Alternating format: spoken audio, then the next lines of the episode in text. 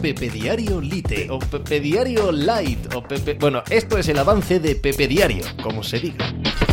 Hola, ¿qué tal? Hoy estamos a jueves 11 de mayo del año 2023. Sales a un partido, a una eliminatoria con una idea preconcebida, en este caso hablamos del Milán, dices, bueno, vamos a controlar el partido, vamos a esperar que no sucedan muchas cosas, esto es muy largo, 180 minutos, es verdad que jugamos en casa el primer partido, pero siendo un derby eso está un poquito difuminado más cuando el derby hace que los dos equipos jueguen en el mismo estadio. Total, no somos los que tenemos más talento de los dos, o eso parece sobre el papel, aunque podemos ser tan buen equipo como los de enfrente, como el Inter. Bueno, bien, vamos a salir con calma, con cabeza, con tranquilidad, que no ocurran muchas cosas. Nuestra fortaleza está en la defensa y quizás pillar un contraataque que ponga el partido en eh, franquía para nosotros y nervioso para los rivales. Y cuando te quieres dar cuenta, Vas 2-0. 2-0 en 10 minutos, en 15 minutos del primer partido.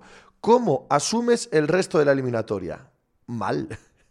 muy mal. Y muy mal la asumió ayer el Milán, que ni fue capaz de tener fiabilidad defensiva, ni echarle arrestos y decir, venga, la eliminatoria está perdida, empecemos a jugar diferente, ni nada que se le parezca. Y eso hace que con el 0-2 tengamos al Inter de Milán prácticamente en la final de la Champions League. Pues de eso y del resto de la actualidad del deporte hablamos hoy como cada día en Pepe Diario. ¡Hala! Y hacer algo por ahí.